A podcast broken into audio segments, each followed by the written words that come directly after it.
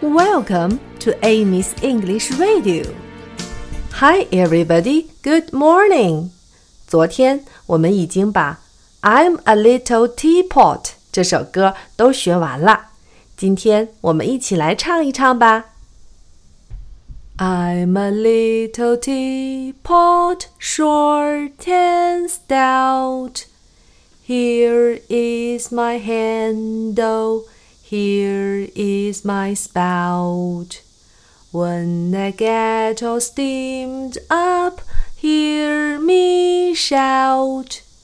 Tip me over and pour me out.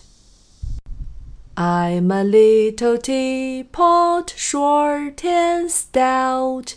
Here is my handle, here is my spout. When I get all steamed up, hear me shout. Tip me over and pour me out.